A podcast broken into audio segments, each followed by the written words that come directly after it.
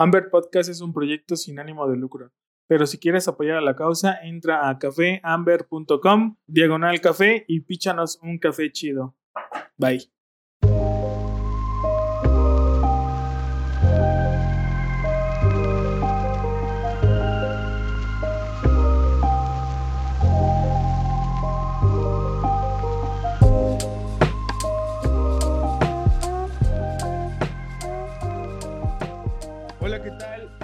A un nuevo episodio de Amber Podcast. Muchísimas gracias a todos los que nos siguen escuchando y sintonizando por las plataformas de podcast. Y bueno, el día de hoy tenemos a un invitado que, este, pues ya, ya lo conocíamos, ya, bueno, conocíamos su trabajo un poquito. Ahí eh, teníamos, tenemos un contacto en común, Alex Piñón, a quien ahí le mandamos un, fuerte abrazo. Un saludo al buen Alex. Este, y bueno, el día de hoy tenemos a Carlos Avendaño de Finca Pécora o Café Pécora. Entonces, pues para la bandita que posiblemente aún no te conoce, Carlos no te ubica, ¿quién es Carlos Avendaño? Eh, ¿Qué es lo que hace? ¿A qué se dedica? ¿Desde cuándo? ¿Sueños? ¿Frustraciones? Lo que nos quieras compartir. Adelante. Buenísimo, pues muchas gracias Ángel. Eh, mucho gusto estar eh, en tu podcast y, y pues encantado de compartir con, con todos tus escuchas acerca de, de, pues de mí y del proyecto que, que llevo a cabo, que es este Pécora. Eh, pues bueno, yo soy ingeniero agrónomo, este, egresado por ahí del 2008. Este, eh, estoy en la ciudad de Querétaro. Eh, y inicialmente pues me formé como ingeniero agrónomo o tecnista, imagínate eso. Órale. Eh, porque me encanta la fisiología, ya sea animal o vegetal, me fascina el funcionamiento de los seres vivos. Y bueno, respecto al café, pues soy un hijo de la crisis del café. Este, Y ahora me siento agradecido de esa crisis. De Pécora inicia como una alternativa a dar salida al café que, que estaba sembrando mi padre en la, en la finca, en, en su rancho, ahí en Boca del Monte de Veracruz. y, y, bueno, él empieza las plantaciones por ahí del año 2000. Y cuando se da la primera oportunidad de cosechar, y porque en el esquema, digamos, tradicional era muy fácil o relativamente sencillo, pues sabes qué, cortas el café cereza y lo vendes a un beneficio local y ya, ¿no? Eh, pues es oh, sorpresa. Eh, cuando llega la primera cosecha es el desplome, uno de los tantos desplomes de, del precio internacional del café, entonces pues no daban cosecharlo. Eh, yo en ese entonces pues estaba ahí antes, todavía no iniciaba la universidad, estaba ahí en la preparatoria y este, en área 2. Eh, y, y, bueno, el café pues realmente pues sí me llamaba la atención, pero no estaba, no, no, no visualizaba cómo podría integrarme al, al café, ¿no? De hecho, lo que tomaba era muy, era pues pues muy baja calidad. El café que todos empezamos a, beber, quien te diga que empezó tomando cafés de 96 puntos está mintiendo absolutamente. Eh, eh, pero bueno, eh, conforme pasan los años, este, yo empiezo a estudiar este, agronomía. Y, y, bueno, mi papá siempre tuvo la visión de pues, que había que darle un valor agregado, ¿no? Y pues empieza esta historia, digamos, romántica de, ah, pues cosechar el café y todo eso, ¿no? Eh, nos dimos cuenta que no sabíamos absolutamente nada, absolutamente nada de lo que sabíamos era de la cuestión de campo, eh, de la producción, este, por ahí de los inicios de los 2000, pues nosotros ya hablábamos del tema de variedades, este, y estábamos seguros que cada una tenía aportes diferentes al sabor. Eso lo puedo retomar después, pero no quiero volver o perder mucho a, tu auditorio. Eh, entonces, bajo esa premisa, pues suena bastante interesante, ¿no? Decir, bueno, ¿qué variables afectan, no? Obviamente, pues el proceso, pues cosecha, este pues preparación, pues menos, o sea,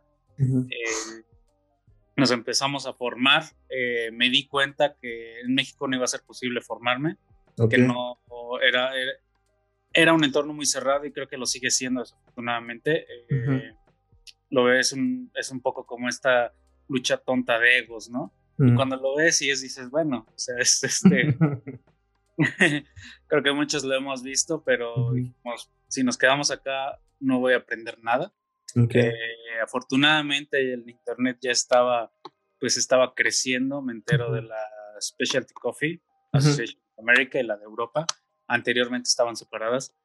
Y, y bueno, empiezo a leer este, esta definición de Emma Knudsen, que es, eh, pues ya falleció, pero es la primera que acuña el término de café especial y, y esto tan sencillo que inicia que pues simplemente sabe diferente, ¿no? Antes de meterte a todos los parámetros técnicos, eh, pues dices, bueno, pues es sencillo, pero también se dice que en hacer complejo lo, en hacer sencillo lo complejo radica la verdadera maestría, ¿no? Ok. Eh, me empiezo a envolver ahí, empiezo a, tengo la oportunidad de viajar, ya sea eventos a, dentro de Estados Unidos o uno que otro Europa, pues para conocer. Y yo estaba convencido, ¿sabes qué? no íbamos a vender un café en verde y, estoy completamente contento de que no lo hacemos todavía y, eso se ve creo que todavía lejano.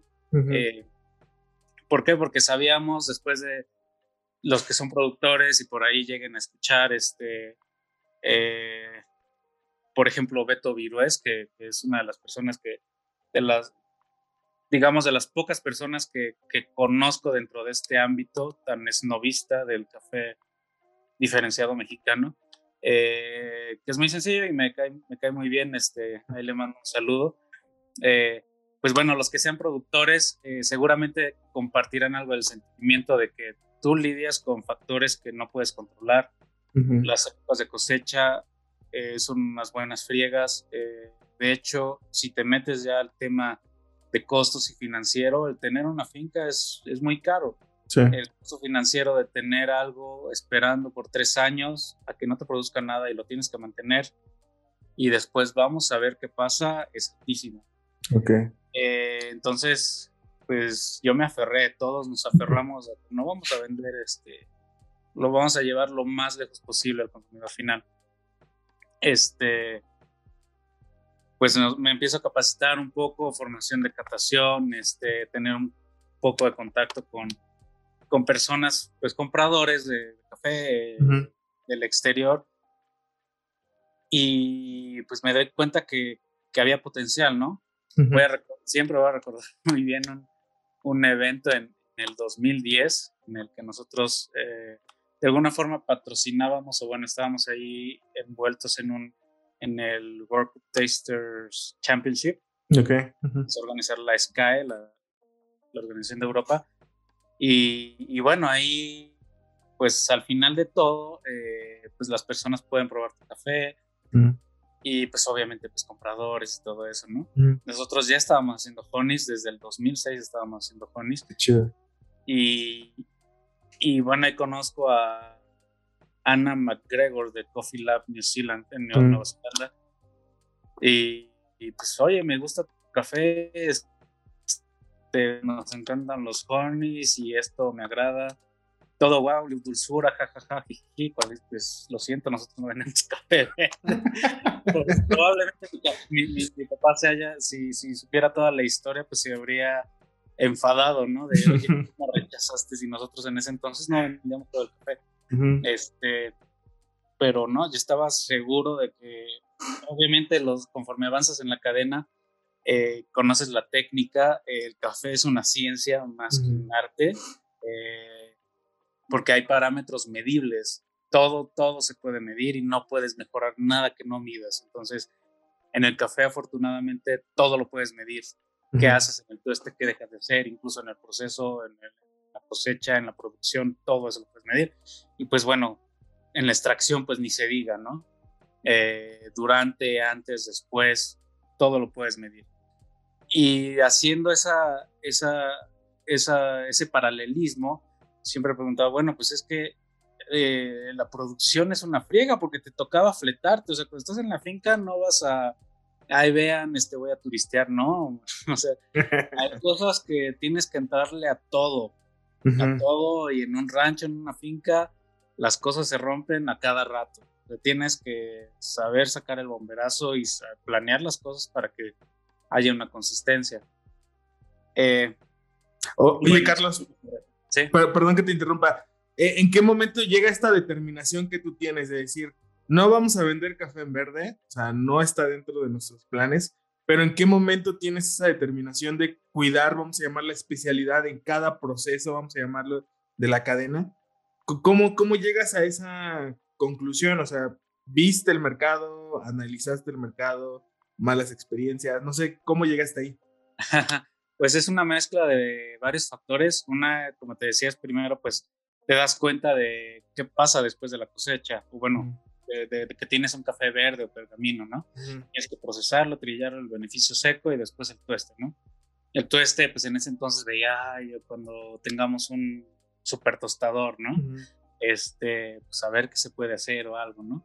En ese entonces pues, estábamos en un, en un, equipo muy sencillo, nacional, este, eh, y hacía mucho ese paralelismo. Oye, es que este, sí, sí tiene su ciencia, sí tienes que medir muchas cosas, pero yo no puedo comparar la carga de trabajo de la producción con el tueste.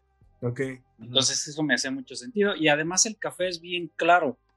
Eh, y creo que hay mucha confusión ahí en el mercado de especialidad y eh, o sea, lo, a, lo que actualmente está de moda o está surgiendo, que nos confundimos o el mercado se confunde ahí. Eh, son dos juegos muy distintos. El café del mercado commodity y el café diferenciado. Los podemos separar, pero no pueden vivir distantes. ¿Por qué? Porque el precio del commodity, aunque a Brasil tenga una super cosecha o tenga una mega helada, eh, va a jalar el precio y ese va a afectar de alguna manera el, el, café diferenciado, porque es un parámetro.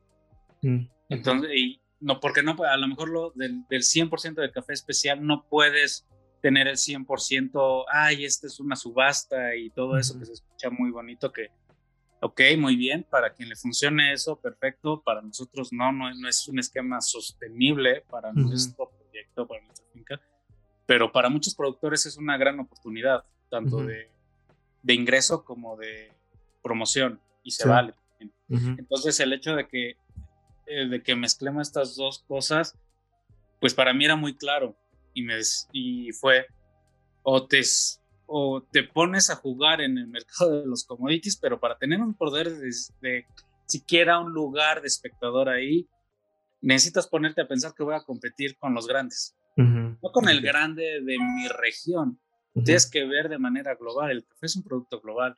¿Y cuál es tu parámetro? Brasil, Vietnam, el volumen. ¿Puedes competir con eso? No, no hay manera, ni en 10 años, ni en 20 porque tus condiciones son totalmente distintas. En el café diferenciado puedes tener un chance, claro, ese volumen lo defiendes con, con, calidad, lo, compensas, pero también tienes que ver un poco y aprender del otro mercado. Debes de tener consistencia. De nada te sirve producir 10 toneladas de un café wow una vez en tu vida. Sí, claro. Tienes que ser consistente y también eso tu mercado lo va a apreciar. Entonces, para mí eso fue bien claro, es o jugamos juego A, commodity, no podemos, juego B, especialidad, ah, hay una opción. Y fuimos rompiendo muchos mitos, todo esto de la altitud, este, muchas cosas, mm, digamos, verdades no completas. ¿no?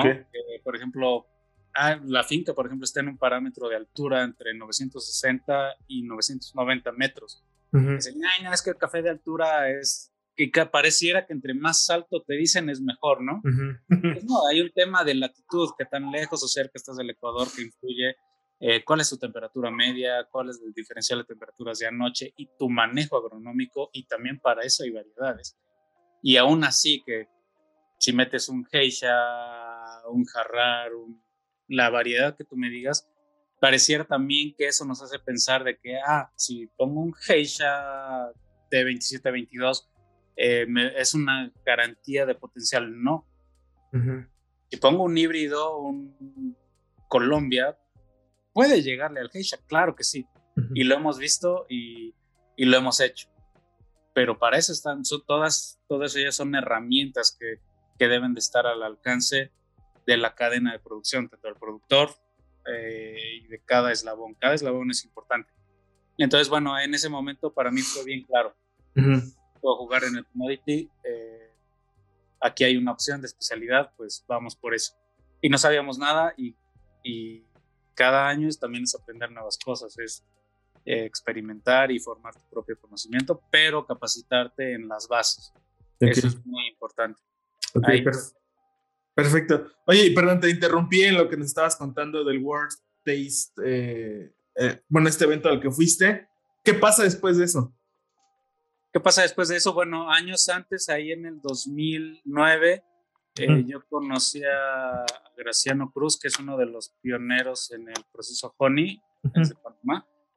No recuerdo el nombre de su, de su finca, bueno, de la finca en la que empezó, pero a mí me hizo mucho sentido y algo que es bien interesante es, pareciera que hacemos procesos como por moda mm. y no entendemos que el origen de cada proceso tiene una razón de ser. Desde el fermentado lavado, el natural y el mismo honey, que digamos es un proceso moderno, así lo voy a decir, porque es pues, en el inicio de la década del, del 2000, eh, pero todos cumplían con una necesidad y cumplían con ciertas condiciones.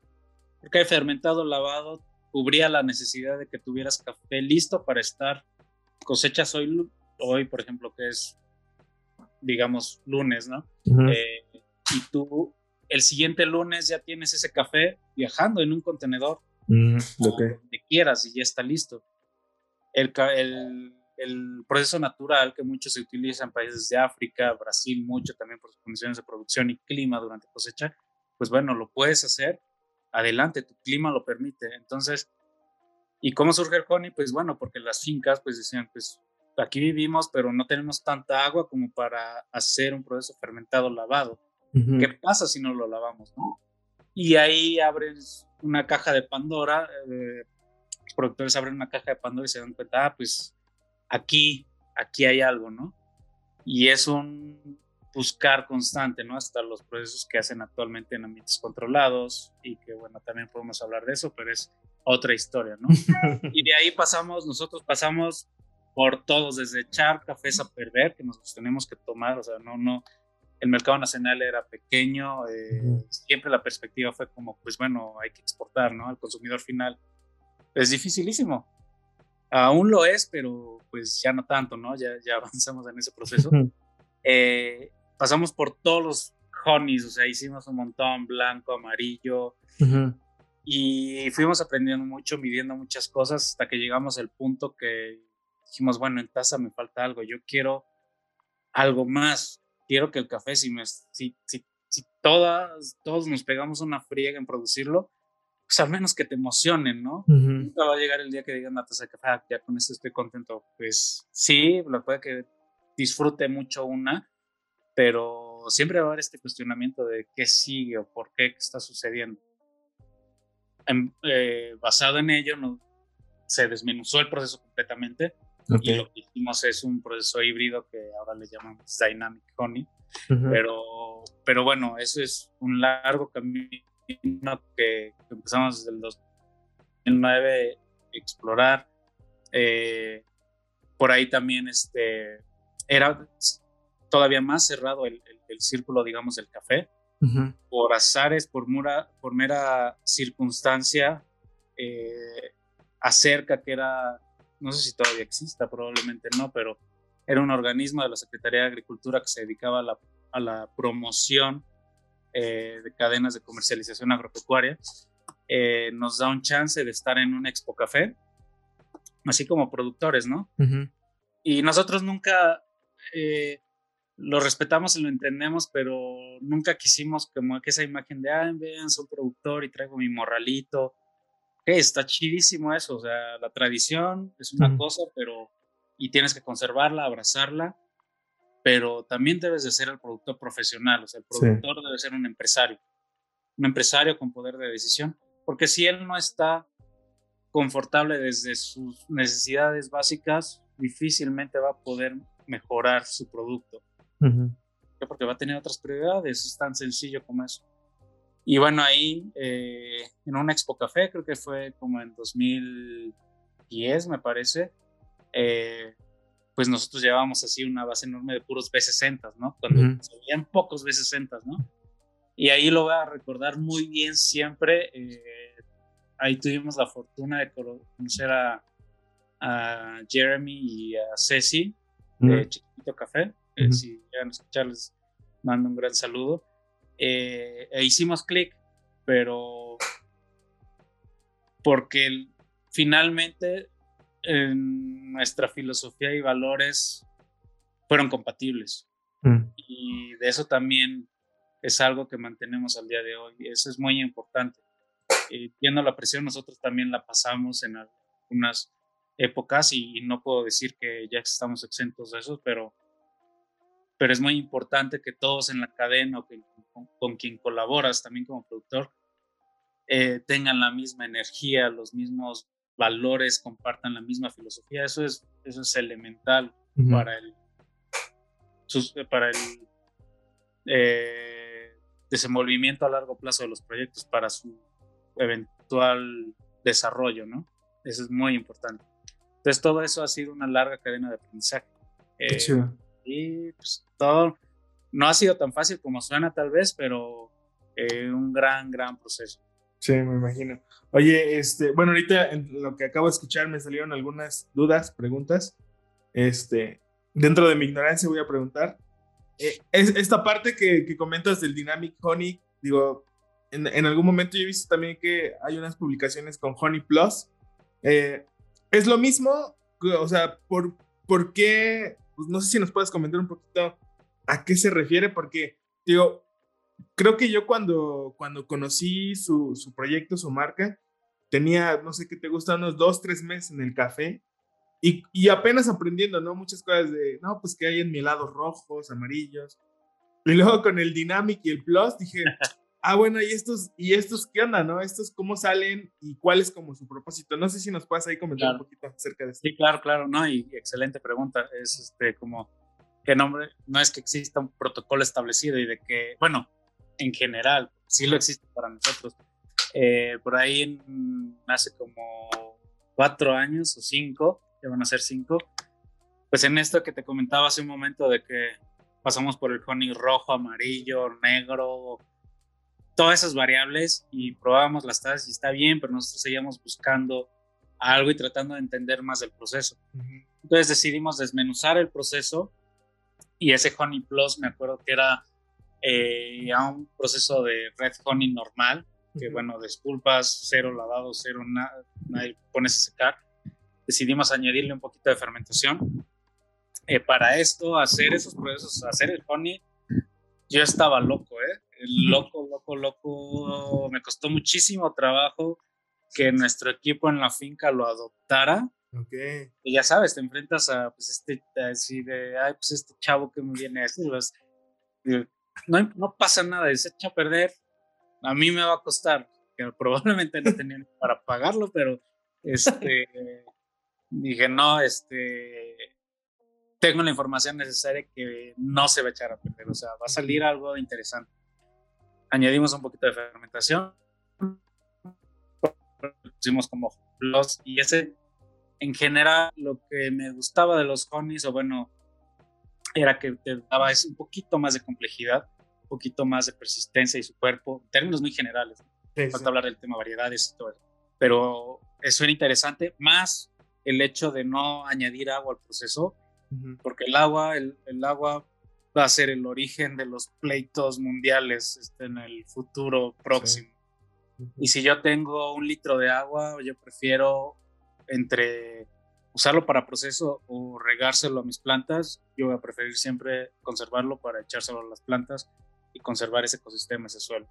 No tiene ningún sentido para mí eh, añadirlo al proceso. si a alguien le sobra el agua, adelante y está bien. Hay, los cafés fermentados lavados tienen excelente estructura, hay varios muy buenos y, se valora, se, se, aprende de eso también, ¿no? ¿no? ¿no? quiero decir que es un mal proceso, no, no, es un buen proceso, este, eh, pero para mí ese tema del agua es muy es sensible.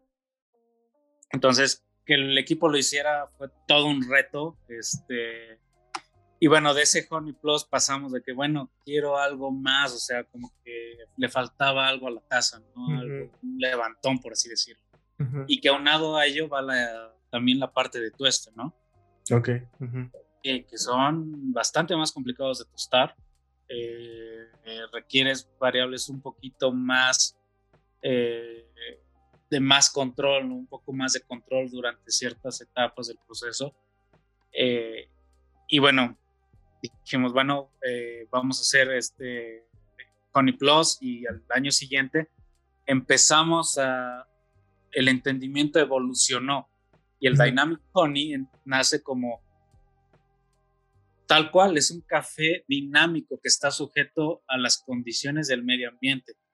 ¿Hasta qué punto? Hasta donde nosotros sabemos que los podemos controlar y entendimos la parte del secado como una parte fundamental del proceso de fermentación en sus inicios.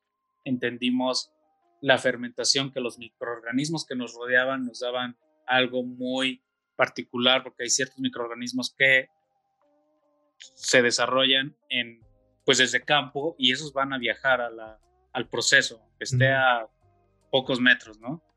De, la, de donde se cosecha, donde están las plantas, donde está el beneficio. Y lo entendimos y todo empezó a hacer clic. Empezó a hacer clic porque eh, fuimos haciendo este, pues es una muy mala analogía porque son muy distintos.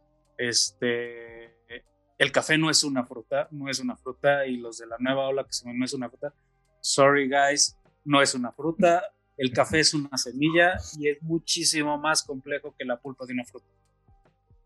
Hay mecanismos fisiológicos que se activan en la semilla del café bajo ciertas circunstancias y que te van a permitir el desarrollo o no de ciertos componentes que vas a tener en tu taza. Ok. Los puedes echar a perder o desarrollar en el toste, pero esa es otra historia pero lo que sucede en la semilla eh, es súper emocionante, es muy complejo. Eh, hicimos también eh, trials, este, como pequeños experimentos de hacer exactamente el mismo proceso en una finca vecina de unos amigos que con los que estamos, con, con la idea es, es este, diseminar un poco esta forma de trabajar para un futuro, pero también este, no todos se prestan para ello y no todos están listos también. Pero bueno, el resultado fue que con el mismo café, las mismas variedades, el resultado era distinto, el mismo manejo. Y dices, bueno, ¿por qué no es igual? Esto es bueno, que sea distinto es bueno porque te da identidad. Que tus cafés tengan identidad también, eso es, es, pues qué mejor. O sea, para mí es como, ¿qué más quieres? Es una identidad propia. Y ese Dynamic Honey, pues lo que hace pues, es desmenuzar todo, entenderlo mejor. Entiende, por ejemplo, ese proceso contempla de que si un recolector entra a las 8 de la mañana o empieza los primeros cerezas, las recolecta a las 8, pues de ahí hasta las 4 o 5 de la tarde que llegue el café al beneficio que se recoge, las cerezas que fueron cortadas en la mañana tienen un comportamiento muy distinto a las que fueron cortadas a las 3, 4 de la tarde. Hay cosas muy diferentes sucediendo ahí. Entonces, ¿de qué manera tú puedes homogeneizar eso para que no tengas una colanza en tu proceso, en tu masa de café a procesar? Y bueno, ahí, ahí empieza ese, ese Dynamic Honey. Contempla eso, añade mucha fermentación. La fermentación es parte medular del proceso y entiende el secado como una parte del proceso de fermentación también en sus inicios. De ahí nos dio origen a poder decir, ah, pues me voy a aventar a hacer un natural. Ya sé que nuestro clima de cosecha no es apto para naturales. ¿Por qué? Porque llueve, eh, hay mucha humedad y pues es un riesgo de hongos. Pero ¿qué tal si ya puedes, eh, si tú el secado, o tú ya puedes parar la fermentación en los momentos que tú quieras? Entonces, ese, esa enseñanza del Dynamic Con, ese aprendizaje, lo aplicamos a eso y ah, nos salió, o sea, fuimos a hacer el natural, este, nos dimos cuenta de más diferencias entre variedades y no, nos dimos cuenta que el mismo resultado que te daba eh, un Geisha 1931 eh, lo podía alcanzar un Catimor variedad Colombia, pero nada más eh, Tal vez con el Heishi es un poquito más fácil que con el Catimor, mm. pero al final si los manejas, los dos te pueden llegar al mismo punto. Y eso sí, wow, eso el año pasado fue así como, wow, te abre todo porque ya también tenemos más variedades que estamos ahí investigando. Eh, y es todavía, o sea, van a seguir los aprendizajes. Qué chido. Oye, entonces entiendo que toda esta parte del proceso, digo, hablando del Dynamic y del Honey Plus, eh, sale a partir de las condiciones que actualmente se tienen en la finca, ¿no? O sea, es por ahí podríamos decir que empieza, ¿no? O sea, ¿qué condiciones tengo? Porque creo que también en algún momento este, estaba leyendo en su página eh, que hay muchos productores o hay muchos beneficios que empiezan a copiar, ¿no? Decir, esto que comentábamos, ¿no? Que existen nuevos procesos, nuevas fermentaciones, eh, entre modas, entre, no sé, muchas cosas, ¿no? Y muchas veces el productor, con la intención de posiblemente vender su café mejor o que se lo paguen mejor, empieza, empieza ¿no? a hacer esta, esta parte. Cuando lo, posiblemente lo que pudiera funcionarles a largo plazo o al mediano plazo sería esto que tú comentas, ¿no? Analizar un poquito las condiciones de su finca y hacer un café sostenible, ¿no? Por así decirlo. Claro, totalmente. Digamos, yo siempre les digo es, en un mundo ideal de café, cada finca debería tener su propio proceso, porque las condiciones son distintas yo mismo, por ejemplo, las condiciones del año pasado en la ubicación donde estamos en Boca del Monte, ese microclima, fue distinto el año pasado al que va a ser este año. Eso estoy totalmente seguro.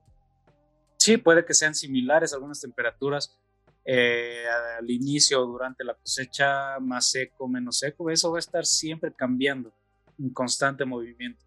Y depende mucho también de tu infraestructura, de tu logística eh, el, adoptar un cierto proceso. También depende de, de, ti, de tu equipo. Eh, ahora me da, es curioso, pero por ejemplo, este, es muy interesante cómo esta parte que te, que renegaba, ¿no? Que me renegaba, no, pues se va a echar a perder el café y no, y así no se procesa, y bla, bla, bla, bla. Yo he hecho todo esto toda mi vida. Y que ahora lo que hacemos, las locuras que hacemos ese Dynamic Honey, ya lo adoptaron ya te dicen, ah, no, es que este, estoy dejando así por esto, por esto. Perfecto, o sea, ya es parte de ti, qué bueno. El siguiente año vendrá un ligero cambio porque pues entendimos mejor cierta variable, ¿no? Pero sí, cada finca debería tener su propio proceso post cosecha porque tus condiciones son distintas. Y nada malo con eso, o sea, es, eso es muy bueno si yo me pongo a tratar de hacer un, un, un, fermentado lavado como lo hacen los grandes beneficios, pues no va a poder, me va a tronar. O sea, porque infraestructura está hecha para ese Dynamic Remodelamos el beneficio para eso, eh, todo lo adaptamos para eso y construimos una estructura grande para secar y para poder controlar esa parte del proceso y que se, que se junta con una parte de secado mecánico cuando las condiciones pasan de X variable. Este, entonces es eso, o sea, sí, eh, bienvenida la curiosidad y, que esté ese, ese gusanito de, oye, ¿y qué tal si veo, si veo lo que esta finca está haciendo? Es porque yo no. Eso yo los invito a que, que en eso, no que hagan nada más porque, porque sí o esto de los anaeróbicos, que por favor no digan fermentación anaeróbica, por lo que más quieran. Eh, pero bueno, o sea, es pones el café en otras condiciones y está bien, a lo mejor para, para cierta finca funciona muy bien ese volumen y esas variables, pero para otras no tanto, para otras será más complicado, otras más fácil. Entonces, que, siempre cuestionen por qué estoy haciendo esto. Ok. Es, eso que comentabas del anaeróbico, ¿qué, ¿qué, qué, tanto crees que haya de marketing? Bueno, sé, sé que hay que mucho marketing, ¿no? Para la venta de cafés y que muchas veces se sube, se sube un poquito esta parte de, este, pues poner palabras rimbombantes, ¿no? Como para que suene impactante y se venda más. Este, ¿qué, qué, es, ¿qué es lo que crees que está pasando actualmente con todo esto de las fermentaciones. Y me gustaría después de esto regresar un poquito al tema de las variedades, que también parece un tema muy, muy interesante. este, que nos platiques un poquito de eso, ¿no? Pero tú qué crees, digo, ahorita tomando este punto que comentabas de eh, fermentaciones extendidas, largas, anaeróbicas, eh, muchos términos, digo, como muy rimbombantes, ¿qué, qué, qué crees que, que, está pasando actualmente en México? Eh, pero tiene diferentes puntos o diferentes perspectivas. Por el punto de vista de marketing o misma promoción, es bueno. O sea, porque atraen al consumidor, ¿no? Okay. tienes que tomar como base que, que, el consumidor mexicano, en sí el consumidor en general de café, todavía lo está descubriendo. O sea, porque no tenemos una industria plenamente desarrollada. Y ojo, hay que hacer este clic. El café es un alimento.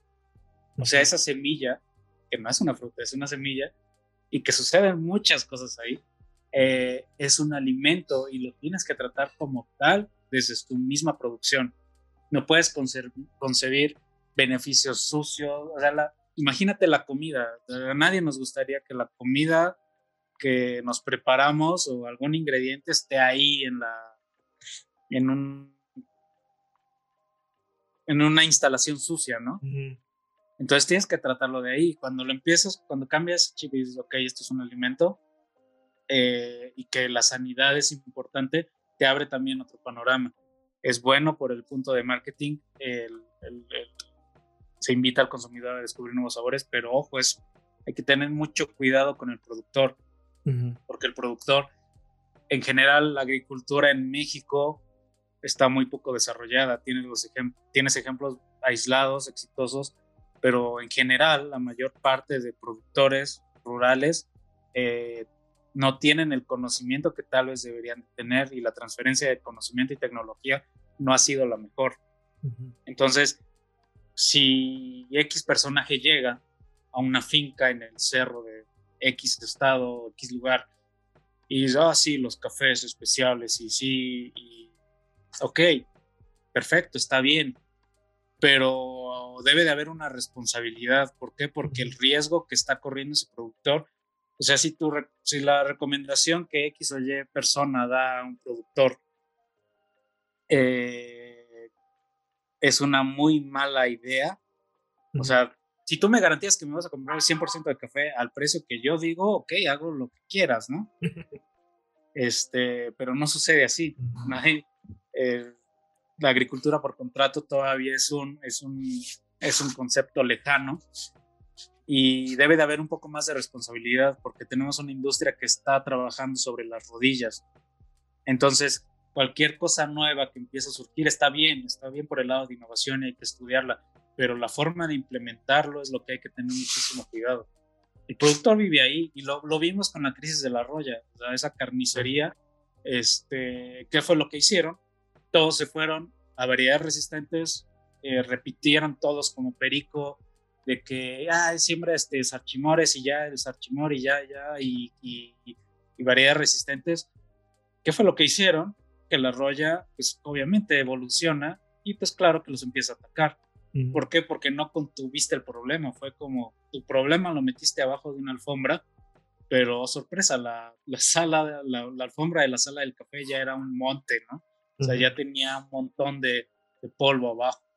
Entonces, eh, hay que tener mucha responsabilidad en eso, porque las decisiones que toma un productor, o sea, de, eso, de eso va a vivir todo un año.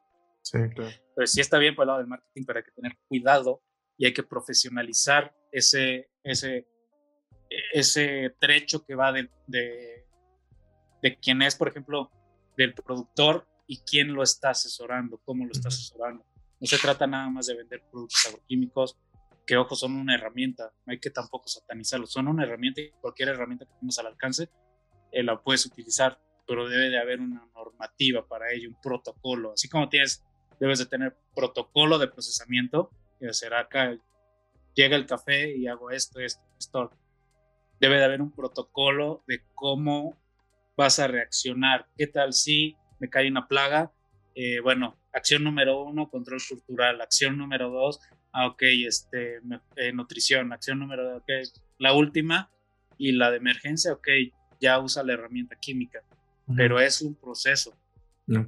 Entonces ahí tenemos que mejorar, es, una, es un área, es fíjate el área eh, más frágil del café, porque está creciendo mucho en el consumo, crecieron mucho en el desarrollo de tecnología para la extracción, para el tueste, pero la tecnología para la producción sí. no está.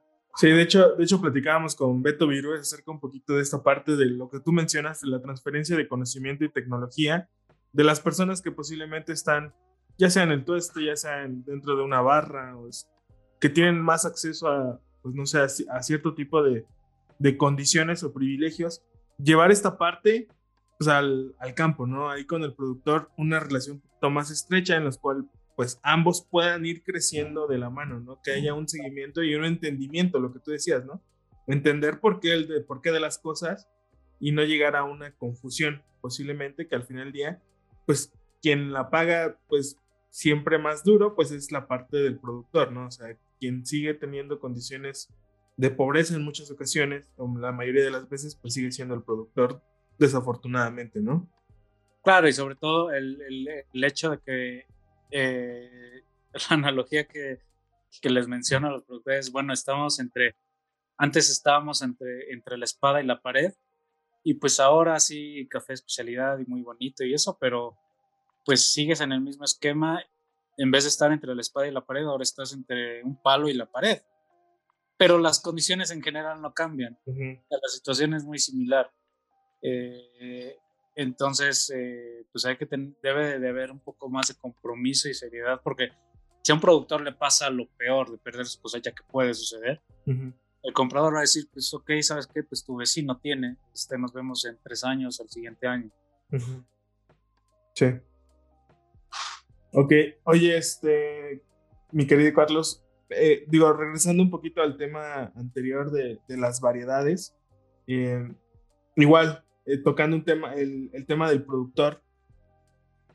¿Qué es lo que tiene que saber un productor antes de decidir qué variedad debe poner en su finca o debe empezar a poner? Digo, ahorita mencionaste un claro ejemplo de la roya, ¿no? De, pues hay que meter variedades resistentes. Pero, por ejemplo, la, digo, en este podcast lo escuchan pues algunos productores aquí en México, los que puedan tener como acceso, y muchos están como compartiendo este tipo de contenido, ¿no? Entonces, ¿qué es lo que deberían de tener como, vamos a llamar, paso uno antes de poder decidir si voy a meter un geisha, si voy a meter un catimor, si voy a meter, no sé, ¿qué es lo que yo tengo que saber como productor? Eh, lo que tienes que saber como productor y como ser humano es que a la planta, a cualquier planta, no le interesa otra cosa más que perpetuar su especie. Producir otro individuo igual. Este, al café no le importa que nosotros a la mitad de su desarrollo lo vayamos a capturar y hacer todo un show para, para podernos tomar. Eh, entonces, la planta lo que le interesa es producir semillas para tener otra planta. Eh, y bajo esa perspectiva, lo que le interesa también a la planta es estar cómoda. Una planta, si está cómoda, ella te va a dar lo mejor de sí va a funcionar bien, eh, va a tener los nutrientes disponibles para su producto, eh, un buen fruto, y si está cómoda. Si no está cómoda, si tiene condiciones de estrés, pues ahí es donde empieza la diferenciación de muchas variedades. Es donde, ¿por qué? Porque si temperatura eh, entre día y noche muy amplia, o si mi periodo de sequía, como lo sé en México, que es este marzo a principios de mayo, los, los, periodos más duros, eh, hay un estrés, entonces los carbohidratos se almacenan de manera distinta en la planta y eso sacarle el potencial para lo que lo usamos el café en términos de sabor va a costar un poquito más de trabajo. Lo puedes arreglar en el proceso, te va a llevar un proceso un poquito más elaborado. Eh, entonces la planta lo que le interesa es estar cómoda. Entonces primero tienes que ver tu entorno, en dónde estás. Okay y qué quieres hacer. Y tú me dices, oye, este, quiero ser cerecero, o sea, producir café cereza y ya lo va a vender, que también es válido. Este, pues ah, hay variedades que te producen un montón. Incluso está el mismo robusta, que ahí también es, eh, está muy estigmatizado, pero si el proceso lo hacemos correctamente, wow, hay robustas que que, este, que bien le sacan un susto al arábica. Este, entonces, ¿qué quieres hacer? Eh, ¿Qué condiciones tienes? Y, y, basado en ello, ya tienes mucha información, ya mucha información de qué vas a hacer. O sea, tal vez, por ejemplo, el tema de temperatura también es importante. Si, si sabes que tus temperaturas son, eh, no sé, en promedio arriba de los 24 grados centígrados, eh, porque el café, como sabemos, es, es, un, es, un, producto que se es una planta que crece en el, un clima subtropical, no tropical. Pero ahí si tienes unas temperaturas un poquito más altas, sobre todo en, en, épocas de estiaje, pues ya sabes que, ah, ok, Borbón no voy a meter, porque no se va a llevar bien. Que ya sabes, ah, Geisha 2722 tampoco se va a llevar bien. Pero hay otro Geisha que sí. Este, o tienes este caturra o tienes mungo que se va a llevar mejor. Tu suelo también tiene que ver. Es más fácil, eh, tienes que corregir el suelo. Tu suelo es, un activo, es, es, es, quizás uno de los tesoros más menospreciados del productor, pero es realmente ahí es, puede haber una mina de oro en el suelo. O sea, es un recurso prácticamente invaluable. Si tienes un suelo muerto, eh, va a ser muy difícil producir ahí, pero si tú mantienes el suelo vivo, pues todo se vuelve más fácil. Desde los productores, primero eh, ver eso, qué quiero hacer y en dónde estoy, cuál es mi entorno. ¿Va a producir 100% bajo sombra o media sombra o sol abierto? Que también si, si mi entorno tiene cielo abierto, eh, no tiene nada de malo, se puede. Es muy difícil esperarme cinco años a que crezcan algunos árboles. O sea, Sí, cinco años ya es, y eso te va a una oportunidad ahí importante.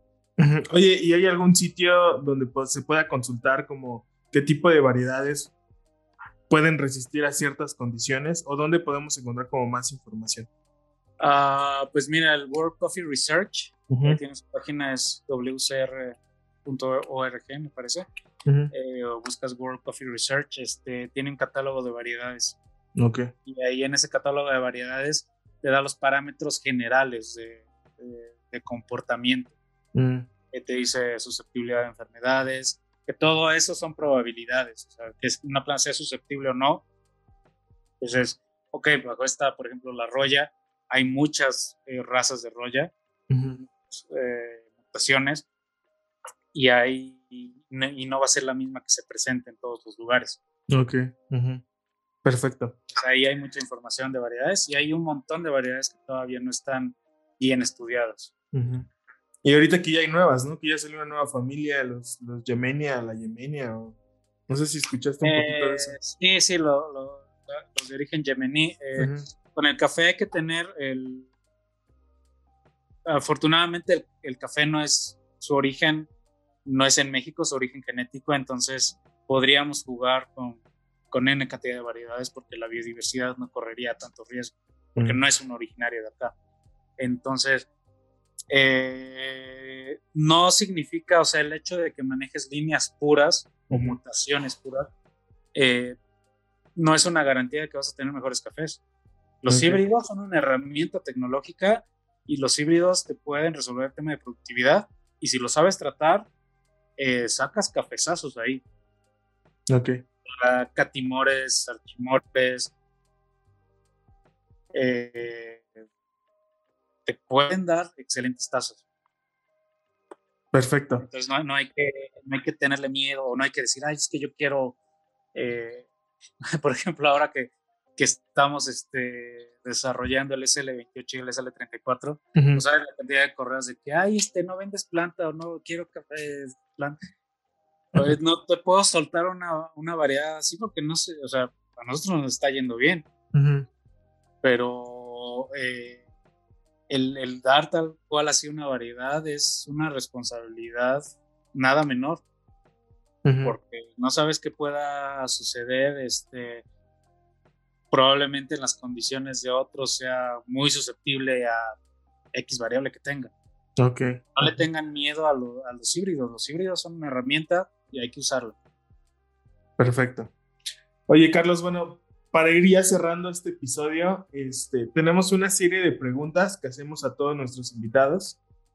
Pero antes, eh, me gustaría que también, ah, bueno, antes de iniciar el, episodio, platicábamos un poquito de, este proyecto que yo ya seguía hace como un par de meses, que se llama Tepito Coffee. Este, me pareció muy interesante lo que hacían y ya leyendo, investigando un poquito más de este proyecto, este, salí, saliste tú ahí, Carlos Avendaño, Café Pécora, este, pues participando en este proyecto. No sé si nos puedas comentar ahí brevemente de qué va este proyecto, hace cuánto, este, cómo inicia. Me parece una, una iniciativa bastante padre por la parte social que están haciendo y por la parte del empuje del, de la calidad del café, ¿no? Que, que, se está produciendo aquí en México. Claro.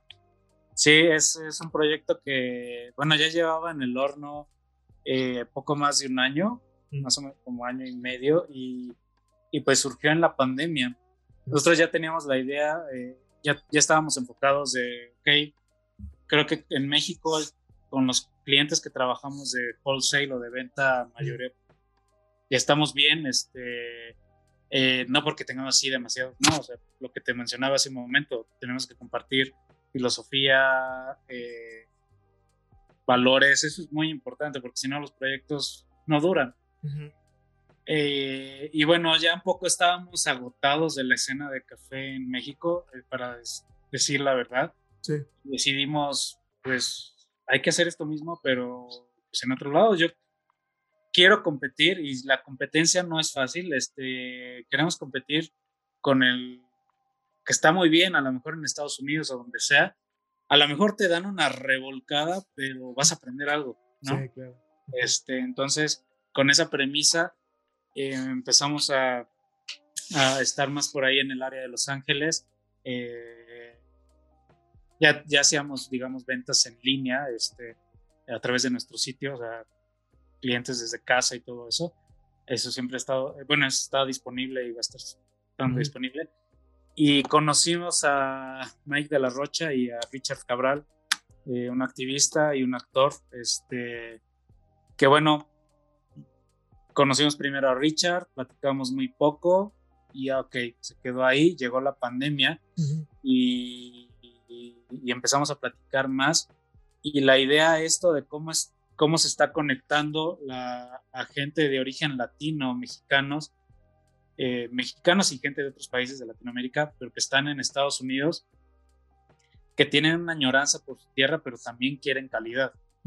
Sí. Este, y también Tepito trae una parte padrísima ahí de reincorporar a las, a, a las personas que han estado en situación de cárcel eh, en Estados Unidos ¿Para qué? Para que se les rehabilite, porque las personas no son desechables.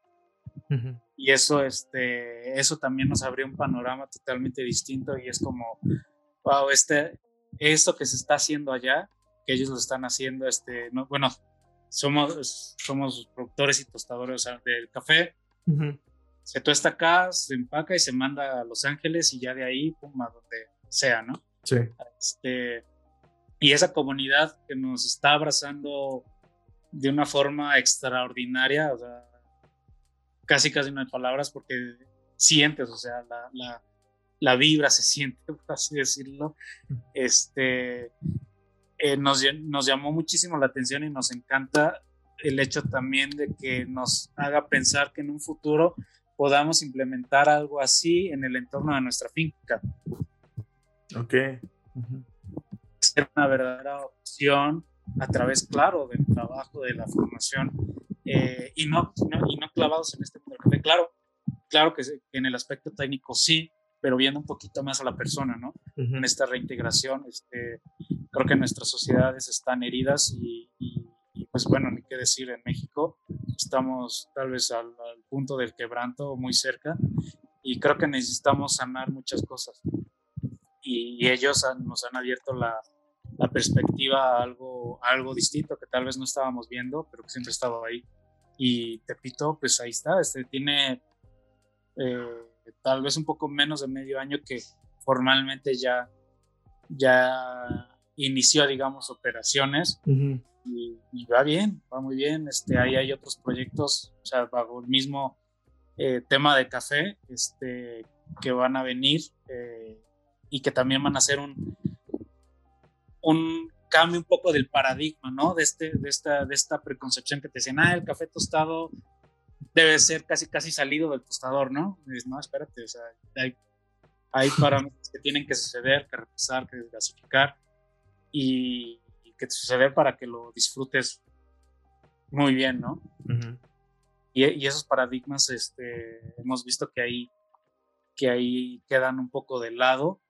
Eh, y la gente ha respondido muy bien. Sí, digo, la verdad es que cuando yo vi ese proyecto, ese proyecto, este, creo que nosotros, una de las razones por las cuales empezamos en el tema del café, fue esta parte de conectar con personas. O sea, esta parte de ver de qué manera todos podemos salir adelante de cierta manera y apoyarnos, ¿no? Formar colaboraciones, alianzas. Y por qué no también, digo, nosotros que tenemos poquito más de tres años, pues generar también empleos, ¿no? Para otras personas.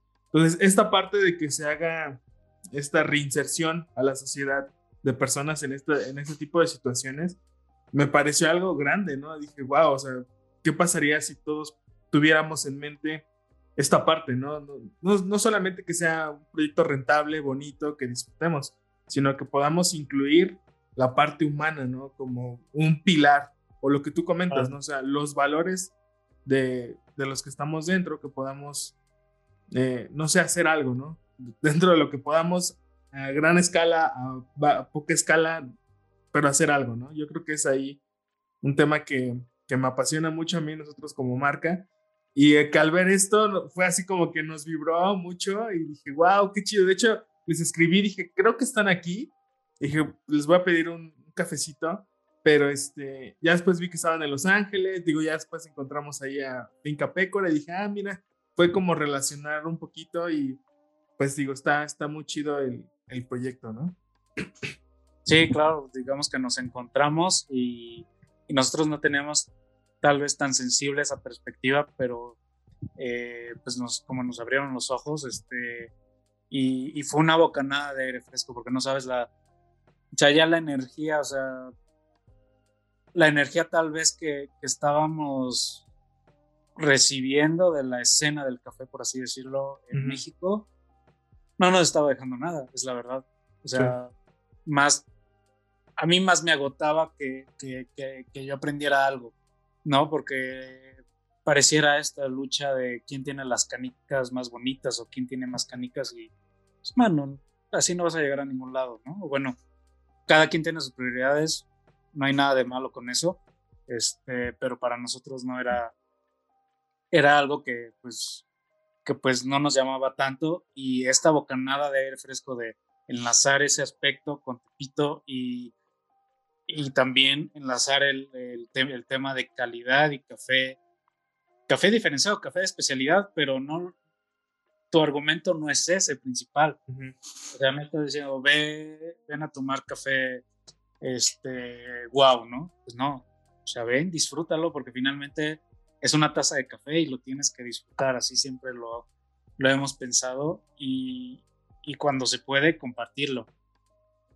Yo creo que toda esa chamba se reduce a, y cuando llego a probar uno de nuestros cafés que dices, hay algo aquí, la regamos, o aquí hay algo que mejorar, queda como cierta frustración, ¿no? Porque dices, ay, o sea, es, tienes una responsabilidad, o sea, son muchas manos que participan y, no puedes nada más este, eh, eh, eh, pues, echarlo a perder, ¿no? tiene, ese momento lo disfrutas y ya nutricionalmente te está aportando muy poco el café, pues, la cafeína pues realmente es poca, lo disfrutas, tomas porque te gusta. Perfecto. Bueno, oye, este, Carlos, pues no, no, no voy a quitarte más tiempo, digo, sé que tienes muchas actividades, este, y agradezco de verdad muchísimo el tiempo que nos estás dando. Y vamos a terminar con las preguntas finales. Este, son seis preguntitas.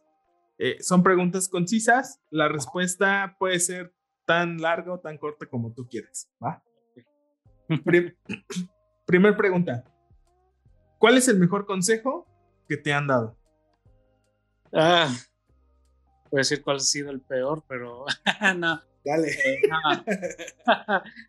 Eh, no, yo creo que de los mejores consejos he tenido la fortuna de, de poder estar rodeado de, de, pues, gente que, que, me aprecia. Eh, pero un buen consejo que no es nada extraordinario, pero tal vez me llegó en un, en, un momento adecuado eh, de un querido amigo, este, que no me dijo nada que no supiera, pero me dijo, Carlos, eh, solo tienes que amarrarte los pantalones y hacerlo. Nada más, o sea, era como ese pequeño empujón. Yo ya sabía que lo iba a hacer, pero como que sentir ese, ese empujón, es, por de alguna manera saltar al vacío en el mundo del café, este, fue algo, algo bueno y que, pues, bueno, pues me ayudó.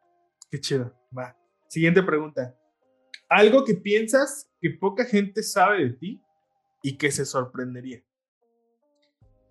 Eh, uf, eh, pues, pues no, lo, que ves es lo que hay.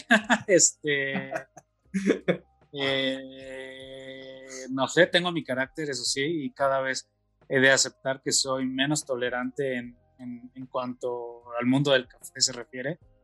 Este, y por eso trato de evitar este, cuestiones o nimiedades que, que, sé que no me van a aportar. Este, eh, tal vez en eso. Eh, ah, una buena anécdota del café. Sí, una vez, una vez este, volteé un tractor. Ah, sí. volteé un tractor y no sé cómo, no me pasó nada. Son unas costillas fracturadas. Este, eh, fue ahí cuando empezaba ahí a, a meterme en lo del café. Este, pues lo volteaste así, literal, o sea. No, sí, sí, volteretas y caer en un río y fue un buen show. Recuerdo que una amiga de Alemania y unos amigos de la universidad estaban de, pues, de visita y, y, sí fue una, pero nadie, todos resultáramos ilesos. Ah, qué bueno. Afortunadamente, igual el tractor. Este, pero sí, sí, hay que en el uso de maquinaria, incluso también en la de café, hay que tener mucho cuidado, la seguridad ante todo. Ante todo, perfecto. Siguiente pregunta. ¿Con quién tomarías una taza de café si pudieras escoger a cualquier persona en el mundo de esta época o de cualquier otra época y por qué? Híjole, mm, tal vez más, bueno, y sí, sin duda, Nikola Tesla. Ok que el genio eh, y la persona, eh, por lo introvertido que era y lo que tal vez el tormento que vivía, pero conocer un poco más de qué, o sea, de esa genialidad que, todavía hoy en día, pues, rige los avances de la tecnología. Ok, perfecto. Siguiente pregunta. ¿Libro, película, serie o documental que haya cambiado tu forma de pensar? Cambiado mi forma de pensar. Pues tal cual. Eh, cambiar mi forma de pensar, pues no lo diría tanto así, pero la historia de dos ciudades de Charles Dickens, creo que viene muy a tono con las épocas actuales que, que vivimos. Ok. Perfecto. Y última pregunta, que más que pregunta es alguna recomendación que nos puedas hacer acerca de algún colega o algún proyecto que tú actualmente sigues y que te inspira a seguir haciendo lo que haces.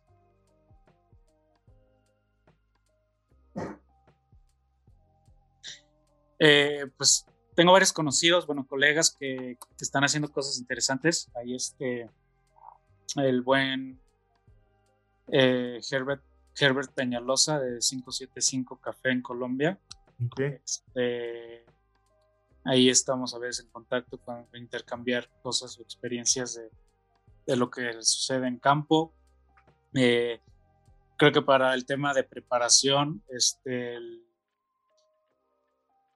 eh, Socratic Coffee hacen cosas súper interesantes y, y hay, que, hay que, no hay que olvidar que, bueno, para mí es el día en el que el tema de producción se esté al nivel de buscar las cosas, por ejemplo, que ellos hacen y analizan en extracciones, wow, es, es, es, es este, toda la cadena se va a beneficiar.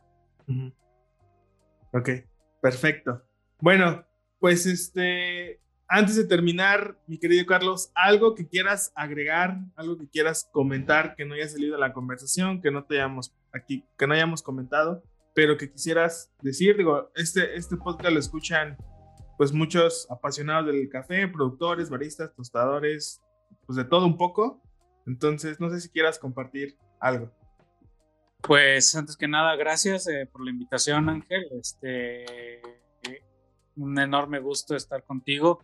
Y te, comentaba al inicio que tuve la, no tenía la, la, fortuna de conocer este podcast antes. Este, sin duda tienes un, un fiel seguidor y difusor ahora. Este, eh, me gusta lo, lo, lo, que está haciendo. Y pues nada, la, a la banda del café, pues que se relaje un poco. a mí me gusta decirle hace algunos años platicando dice que, y usamos ese término, la policía del café no existe. O sea, como que relájense un poco este, y tomen en cuenta que el productor, el productor si estuviera realmente empoderado, eh, las cosas serían mejores para todos en el, en el consumo del café. Si a todos nos va a beneficiar tener un productor poderoso, empoderado, que sepa lo que está haciendo, que tome sus propias decisiones. Eh, hay que hacer una aproximación diferente ahí. El proceso, todo eso es importante, es súper importante. Hay todo un mundo ahí, es, es, es increíble. Eh, la preparación todo es importante. Todos en esta cadena somos importantes, eh, pero hay que un poco ecualizar las cosas, ¿no? Eh, la calidad no se crea en el proceso, tampoco se crea en el tueste, tampoco se crea en la preparación. Se crea en el campo y conforme tú te vas aproximando al resultado final, tus dos opciones se van reduciendo, tu margen de error se va reduciendo a solamente dos opciones.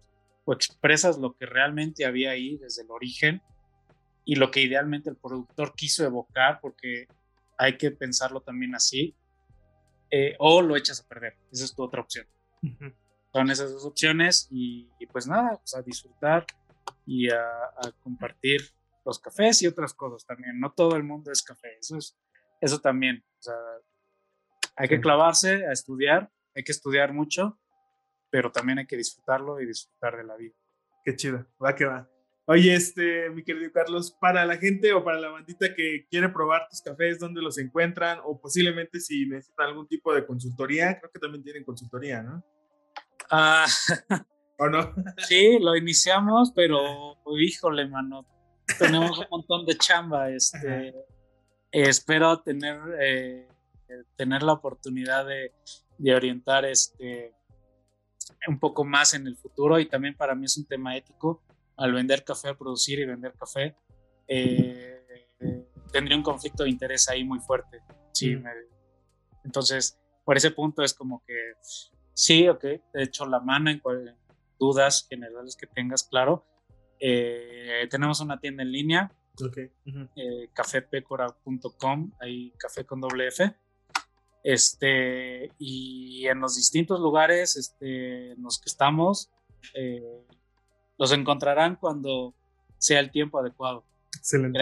o sea, cuando, cuando topen uno de nuestros cafés, no vayan buscándolo, es cuando la vida te lo ponga, pues nada más va, va que va.